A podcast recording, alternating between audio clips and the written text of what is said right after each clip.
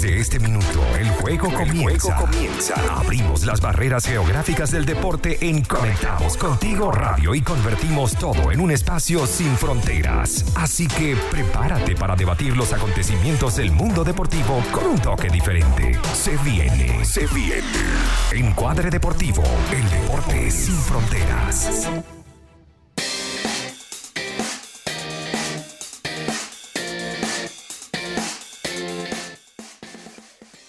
Y hola, ¿qué tal? ¿Cómo están todos ustedes? Feliz lunes. Bienvenidos a Encuadre Deportivo, el deporte sin fronteras, a través de la señal de Conectados Contigo Radio. Credibilidad, cercanía y entretenimiento.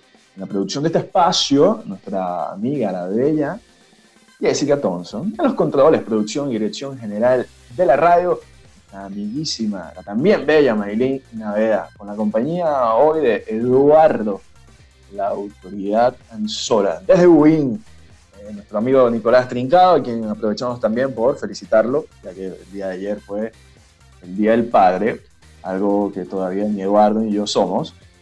Pronto, no se sabe, Eduardo más que yo. ¿Y quiénes habla? David Rodríguez. ¿Cómo estás, Eduardo? Hola, hola, hola, hola a todos.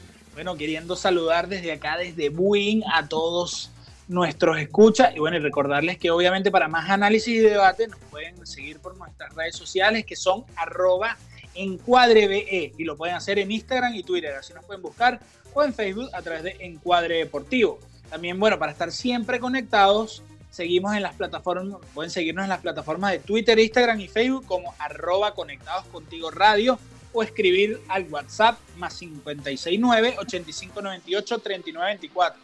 Ahí pueden escribir si quieren saludar a David, si le quieren dar propuestas para que sea papá a David, no estaría mal, felicitar a Nicolás por el Día del Padre, o escribirle a nuestra hermosa y bella Maylin, o discutir de los temas que vamos a estar hablando el día de hoy. También pueden escucharnos a través de www.conectadoscontigoradio.com y nuestra app que está disponible en Google Play, la pueden buscar ahí directamente, o en iOS la pueden buscar a través del link que pueden encontrar en Conectados Contigo Radio. Ahí se descargan la aplicación y no se pierden ni un solo programa de nuestra genial radio Conectados Contigo Radio.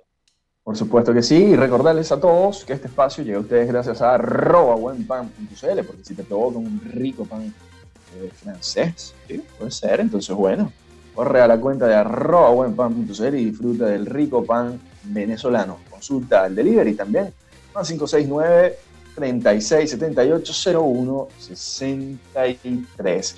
Y bueno, tenemos un programa bien cargado de, debate, como todos y cada uno de los espacios que tenemos acá en Estamos Contigo Radio.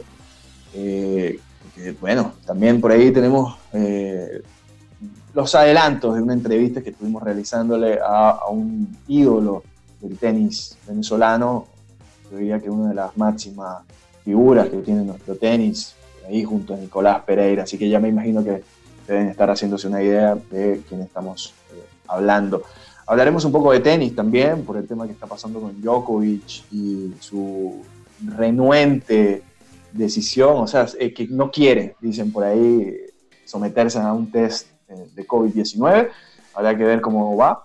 También vamos a hablar un poco de las grandes ligas y de la Liga Española, que este fin de semana, bueno, en esta última jornada estuvo cargada de, de muchísimas polémicas y que bueno, hoy se estrena también un nuevo líder en la competición. Pero yo creo que vamos con los titulares que eh, son esos titulares sin fronteras que tenemos para todos ustedes. Eduardo, cuéntame cuál es tu titular. David, mira, yo tengo un titular que creo que está algo cargado y pesado porque, bueno, se filtró que la liga ya piensa en protocolos para un posible regreso de público a los estadios. Y mi pregunta es, ¿será esto lo debido? ¿Será correcto que la liga piense ya en un retorno de público con aún la pandemia presente? No lo sé, no lo sé, David. Yo creo que es algo complicado y me parece que es muy pronto para estar pensando en protocolos para la vuelta al público si ni siquiera la misma OMS ha dicho que bueno, que ya estamos en una normalidad donde se pueden hacer grandes eventos como congregaría un deporte y un partido de fútbol. Mira, bueno, no sé, eh, por ahí se habla de que no es que van a, buscar el, aforo completo de los estadios, sino que, pueda haber una especie de público ahí parcial, que se pueda tener, perdón, una especie de, igual distanciamiento. bueno, a diferencia de Chile, ya en España las medidas del confinamiento están siendo más eh, flexibles.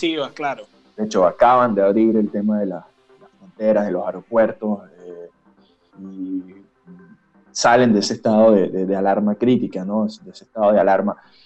Entonces, tal vez evaluando esa situación y viendo hacia el futuro y lo que es la nueva normalidad, pudiera ser. Ahora, si esto se convierte o no, hay que también decir, y esto es deportivo, que en China se confirmó que hay nuevos casos. Un nuevo brote, correcto. Cerraron el aeropuerto por eso mismo, por, no sabían si era... Se habla de un nuevo brote, de, una nueva oleada de COVID-19, entonces no es descabellado pensar que en España, una de las naciones europeas más azotadas por el coronavirus, pudiera darse de nuevo una situación como esa, si no se toman las decisiones correspondientes. Es así. ¿Cuál es tu título, David? ¿Cuál es tu título? Mira, yo, yo quiero hablar sobre el VAR y el mal uso que se le da al VAR, que su mal uso no genera, no garantiza una equidad. Y eso lo vimos en el partido eh, que se disputó el fin de semana entre el Real Madrid y la Real Sociedad, un partido donde el VAR eh, tuvo decisiones bien, bien polémicas y también un penal ahí que no fue una mano, que bueno, que tal vez pueda, se pueda apreciar ahí de otra manera.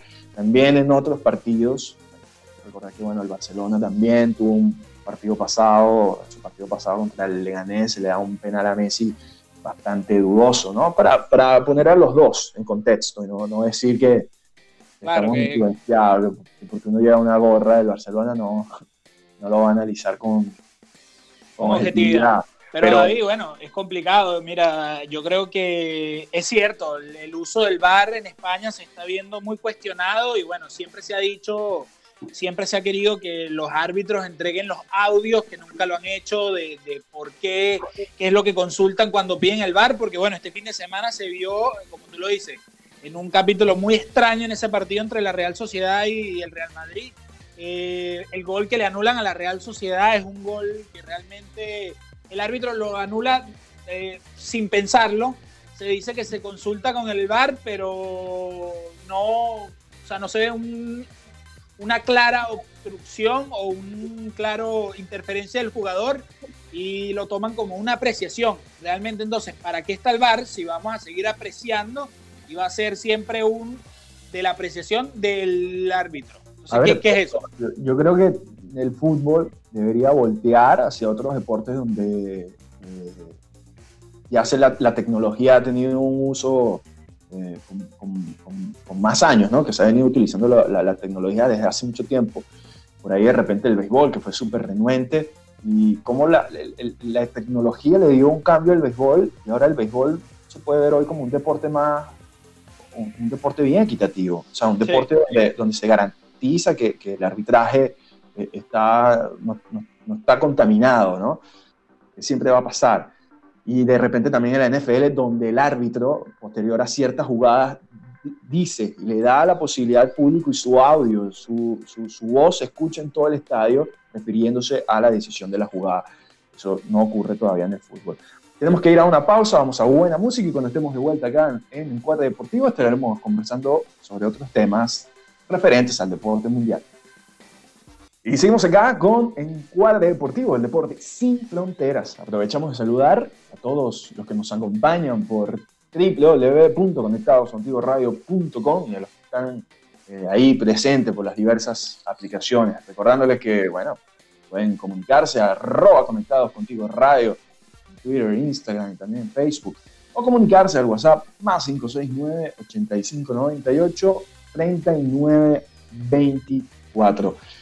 Ahí, bueno, fuimos con los titulares en el pasado bloque y en este queremos invitarlos a que estén atentos a nuestro canal de YouTube de Encuadre BE, eh, porque bueno, vamos a estar estrenando la entrevista realizada al ídolo, al tenista venezolano José Antonio de Armas, que bueno, entre varios de sus hazañas está nada más y nada menos que ganarle por ahí a, a un tal Roger Federer en, etapa de juveniles y también ganarle al que en ese momento era número uno del mundo, a el chino Ríos, Marcelo Ríos, el chileno.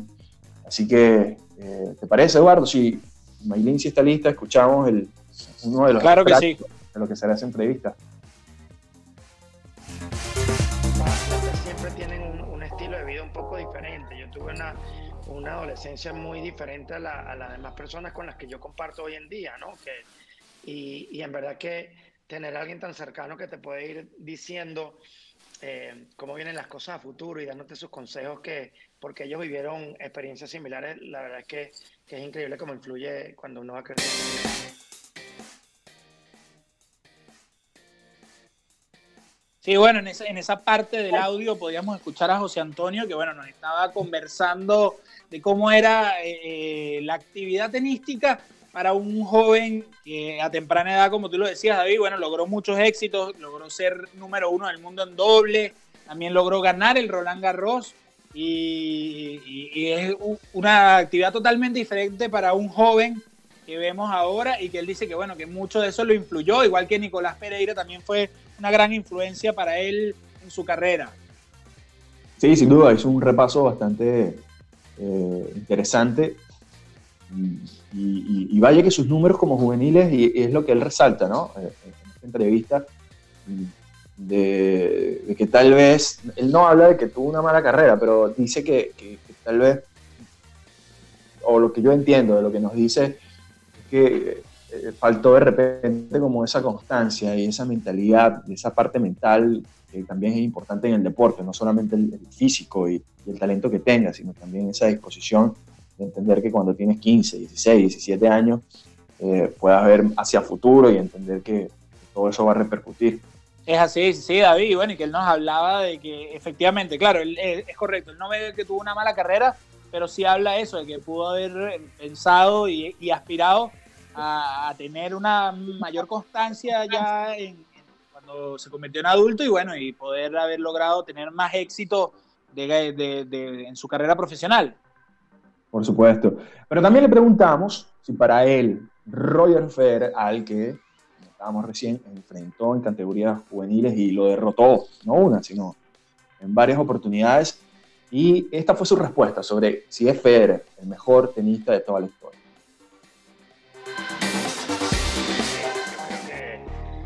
Eh, yo creo que Djokovic va, a terminar con más Gran Slam que eh, Djokovic en verdad creo que es el jugador más completo eh, hoy por hoy creo que última, eh, yo creo que puede ser considerado hasta más completo que Ferrer, pero como juega Roger y como, como, como es como persona y como, y como juega y como, de, como pone al tenis en, el, en, el, en la cúspide del mundo y, y, lo que él ha representado para el tenis para mí lo hace, lo hace más grande, ¿no?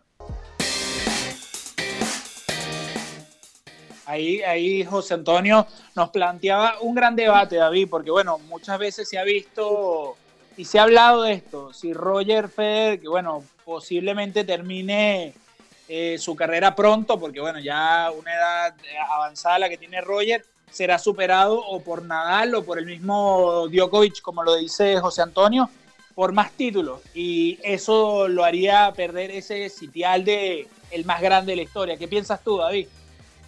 A ver, eh, yo, yo, yo, también coincido con, José Antonio en este caso. Me parece que lo de Federer eh, es extraordinario.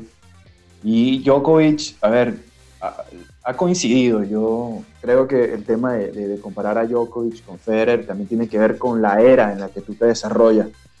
Hoy por hoy mm, hay tenistas que vienen emergiendo, eh, como de repente Zverev, están, por ahí, que están como pidiendo eh, considerarse como, como, un número uno en, algunos años. Pero eh, eh, Djokovic no ha tenido un mejor, no, no, tuvo, no, no, ha enfrentado en, su cúspide a alguien que le haga competencia, como si le pasó a Federer.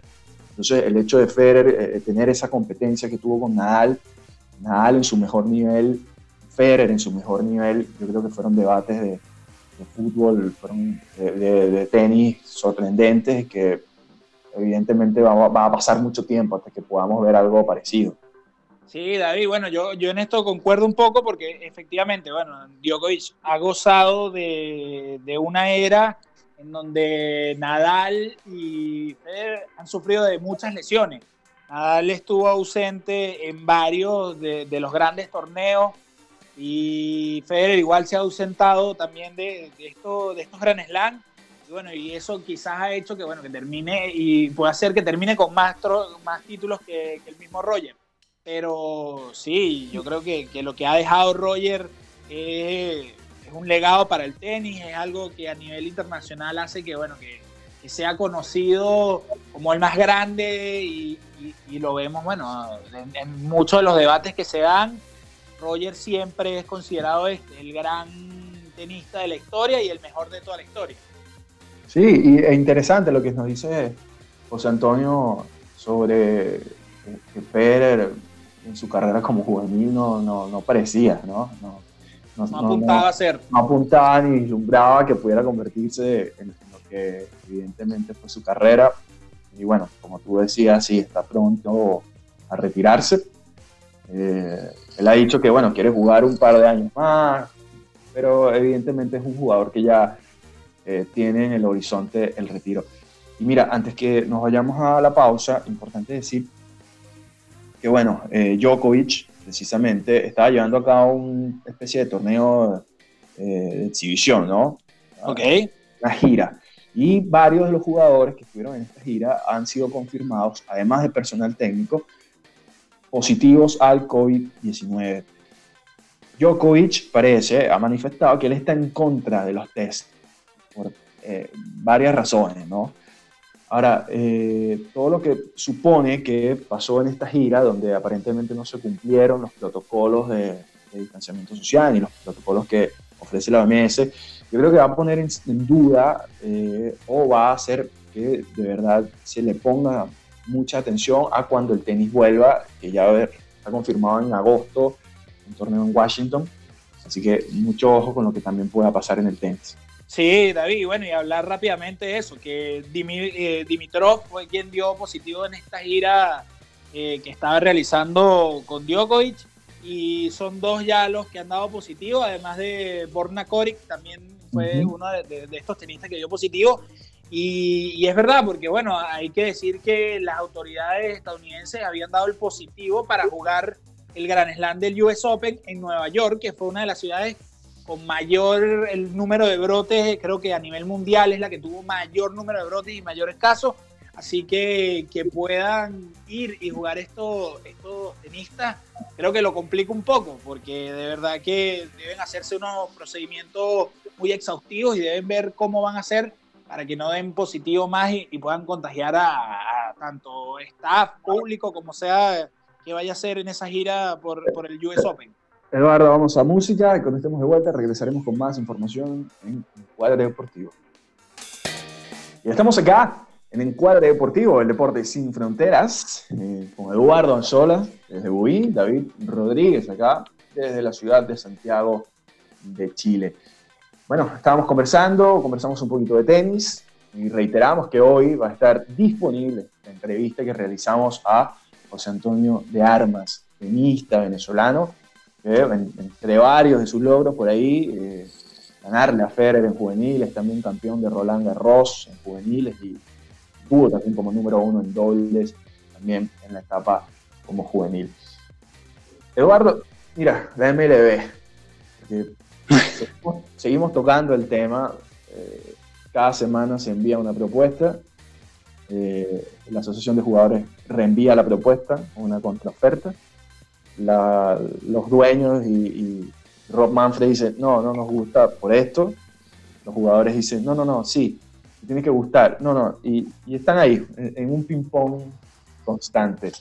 Ahora, esta semana se dio a conocer que varios jugadores, dentro de varios jugadores técnicos y empleados de la liga, eh, dieron positivo a COVID-19. Por ahí están los Blue Jays, también los Gigantes de San Francisco, los Tampa varios equipos involucrados en, este brote que hay en, las grandes ligas. Más de 40 casos confirmados, dentro de los cuales está Oscar Salazar, el Cachi, jugador de, que ahora es coach de los padres de San Diego, que estuvo también con los tiburones de La Guaira.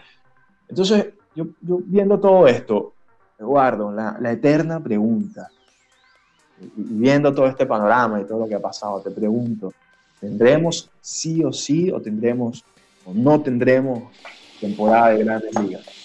Mira, David, si pudiera responderte esta pregunta, creo que me ganaría el millón porque lo hemos hablado capítulo a capítulo, programa a programa y todavía no tenemos en concreto qué va a pasar. Ah, como tú dices, han pasado propuestas y propuestas.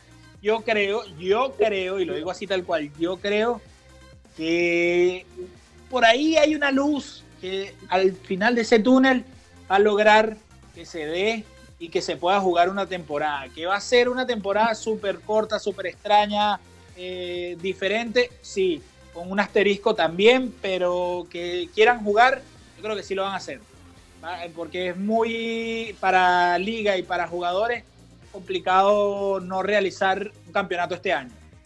No, es que pareciera que cuando ya por ahí se hablaba de que ya se estaba llegando como a un punto eh, medio, nada, aparece esto de los casos y entonces, claro, genera incertidumbre sobre eh, las medidas sanitarias que se deban tomar.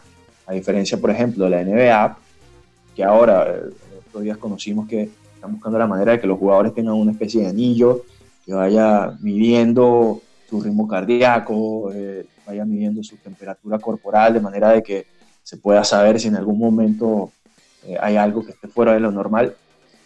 Parecería que la MLB sigue estancada y, yo, yo te digo, yo sí veo, veo poco probable, pero no, no, es por ser pesimista, pero es que todo, todo apunta a que no se va a poder, no se va a poder porque vas a tener un problema, estamos a 22 de junio, entonces mínimo vas a necesitar un mes para que los, los jugadores puedan adaptarse, puedan eh, por ahí entrenar. Entonces un pequeño sprint training, obviamente. Un pequeño sprint training, claro. Entonces, ya julio dalo por perdido. Entonces, estaríamos comenzando en agosto. Ponte que sea una temporada de 60 juegos. Entonces, ahí son dos meses. octubre, noviembre, vamos a terminar cuándo? En, diciembre, enero, para luego después eh, estar en febrero casi sin vacaciones, porque vas a tener que empezar ya con los entrenamientos pensando en la temporada siguiente. Sí, bueno, David, y, esto complicaría también un supuesto calendario así, complicaría obviamente las ligas invernales, complicaría mucha de, de, toda la logística que se tiene alrededor de, lo que tiene que ver con el béisbol. Así que sí, bueno, es difícil, es difícil, David. De verdad que han pasado propuestas que van y vienen, rechazan por aquí, rechazan por allá. Se hablaba de que, bueno, que, que hasta los juegos podrían quedar empatados en tal caso por primera vez se había visto que una de las propuestas era eso, que efectivamente iban a reducir el número de entradas de extra inning y que bueno, si el juego en la entrada 14 estaba empatado, así iba a quedar y bueno, puntos para acá, puntos para allá y chao. Pero eh, es una incertidumbre total en la que nos tienen y yo creo que bueno, tocará seguir esperando y que el comisionado tome o no esa decisión de si él como como máxima autoridad va a hacer que jueguen a, lo obligado y veremos una liga con pocas estrellas, sin alguno de sus mejores peloteros, ya veremos, no sé qué, qué irá a pasar, está súper complicado esto. Claro, porque esto, o sea, analiza el panorama, eh, tú como el deportista, ¿no? Obviamente eh, hay muchos jugadores que están deseosos de, estar ahí, de participar, algunos novatos, como el caso de Nivaldo, eh, que nos comentaba hace episodios atrás que, sí, que él estaba muy interesado en participar y que como fuera él quería ir y jugar. Pero también hay muchas otras, muchas otras estrellas que dicen, primero el físico, evidentemente no voy a tener una pretemporada eh, normal, entonces también está eh, la posibilidad de que me contagie y eso evidentemente también perjudica a mi familia y a mi entorno. Y además vamos a estar en unas condiciones, en una temporada con unas reglas que seguramente van a tener que revisarse. Yo te digo, no sé, no sé, no sé si, si todo esto lo que está haciendo es alargando algo que, tal vez nunca se quiso decir de, de inicio por todo lo complicado y, y, lo que requiere una logística para, para que puedan estar. En un momento pensamos, ¿no? Cuando se daban esas primeras informaciones de que Tampa, eh, claro. Arizona pudieran ser estados donde se pudiera desarrollar todo, algo que fue descartado por la Asociación de Jugadores porque ellos no veían eso viable. Entonces ahora, después de eso, pareciera que, no hay posibilidad. Sí, bueno, es súper complicado, David, de verdad que, eh, o sea, por nosotros los fanáticos nos encantaría, y, así como tú lo dices, Nivaldo, por mí, yo quería que la, competencia empezara para tener la posibilidad de verlo a él y que, el chamo se debutara en grandes ligas y, bueno, y, ver todas esas posibilidades, pero está difícil y, bueno, sí, yo como fanático me encantaría que, que podamos tener eh, MLB este año. Pero eh, es verdad, es difícil y se concreta a un panorama muy oscuro. Sí, totalmente. Además, no se han puesto de acuerdo. Yo creo que. Ahora, no sé qué, qué mes ves tú. O sea, por ejemplo, a ver, si pasara julio sin ningún tipo de decisión, yo creo que habría que sincerarse y decir, no, sí. Obvio, yo también lo creo si no se define una, un mes, un comienzo, un reinicio de una liga a hablar mucho como un 12, 15 de, agosto, el pensarse más allá sería una locura. Sería tirarse una temporada completa y que sea algo súper improvisado y, que pueda perjudicar a, como te digo, a las ligas de invernales y pueda perjudicar a los mismos peloteros, sus vacaciones, su, su vida normal, su vida diaria y, ya veremos qué pueda pasar. Totalmente.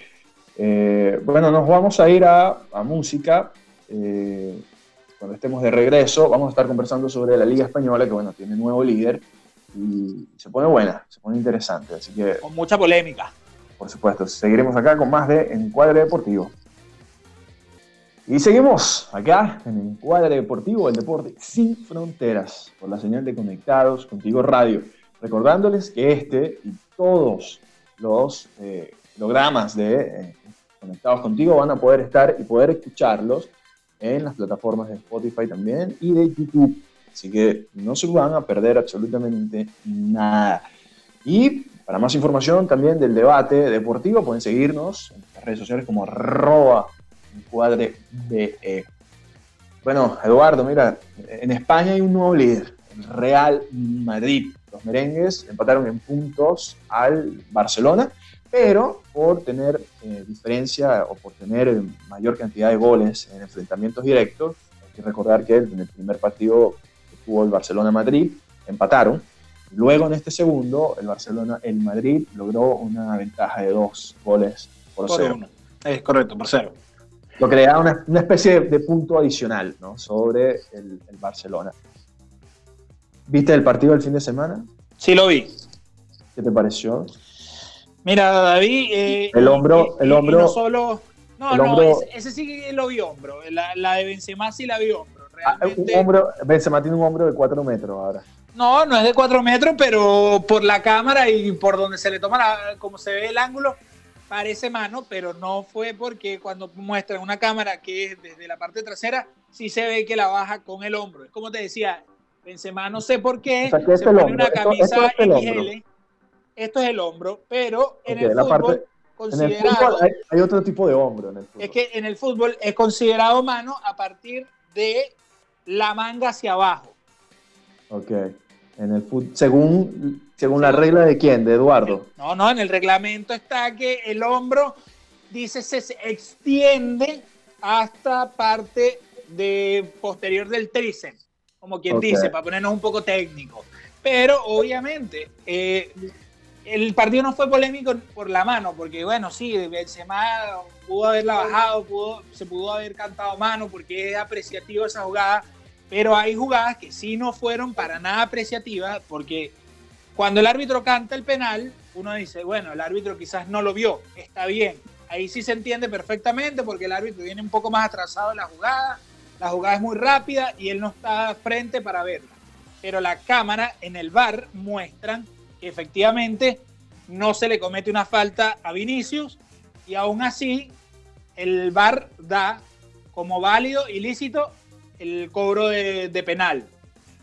Luego hay una jugada donde la Real Sociedad anota un gol que es inconvalidado por el árbitro a primeras van a revisión en el bar y también el bar dice que el jugador estaba haciendo una interferencia directa al portero y desde la cámara que ellos muestran, que es la que uno ve en, televisión, a la que dan acceso, que es la misma que tienen ellos supuestamente, uno ve que efectivamente por la línea que ponen no hay, sino por centímetros, una posible obstrucción o interferencia.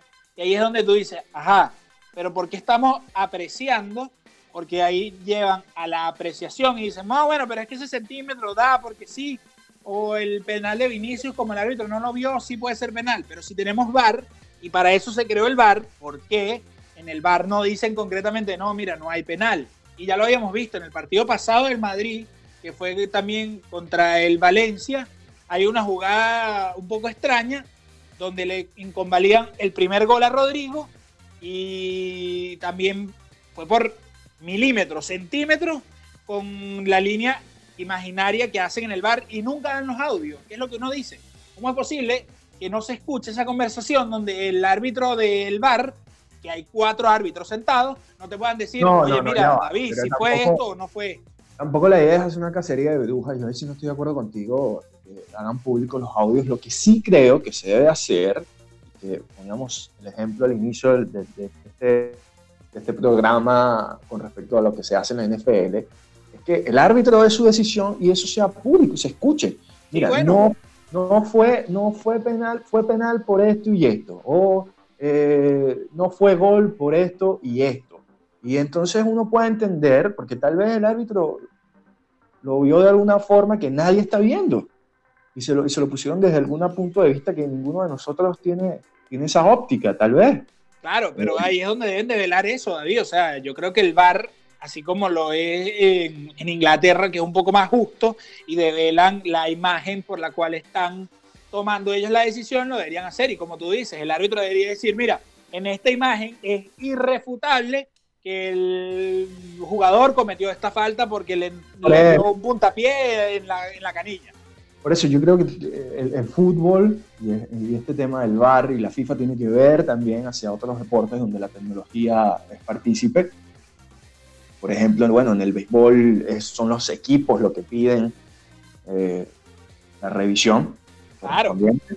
Eh, y, y, en el béisbol se fue de menos a más, ¿no? Recuerdas que primero se tomaban cuando los, para saber si era honrón o no era honrón y eso se iba a revisión. Ahora eh, los equipos tienen la posibilidad de pedir. En el tenis también se hace.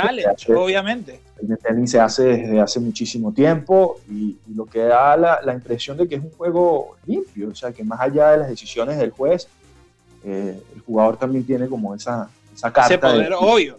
y, que David, para eso se creó el VAR. Yo creo que es correcto. El VAR debería ser para dejar a un lado la posible apreciación de los, de los árbitros y decir, mira, sí, esto es lo que fue, fue así, es justo. O claro, es justo. A diferencia de otros deportes, lo que estamos citando, a diferencia de otros deportes, el, fútbol es un deporte de contacto y, es muy rápido, ¿no? Muy parecido a la NBA. Eh, pero, obvio, también, siempre va a haber ese factor de apreciación, o sea, lo que para ti es una falta, tal vez no lo sea para mí. Eh, y, hay cosas ahí que se escapan. Pero volviendo al tema de, quién ganará ahora con, esto de... ¿A quién ves tú entonces para esta recta final como...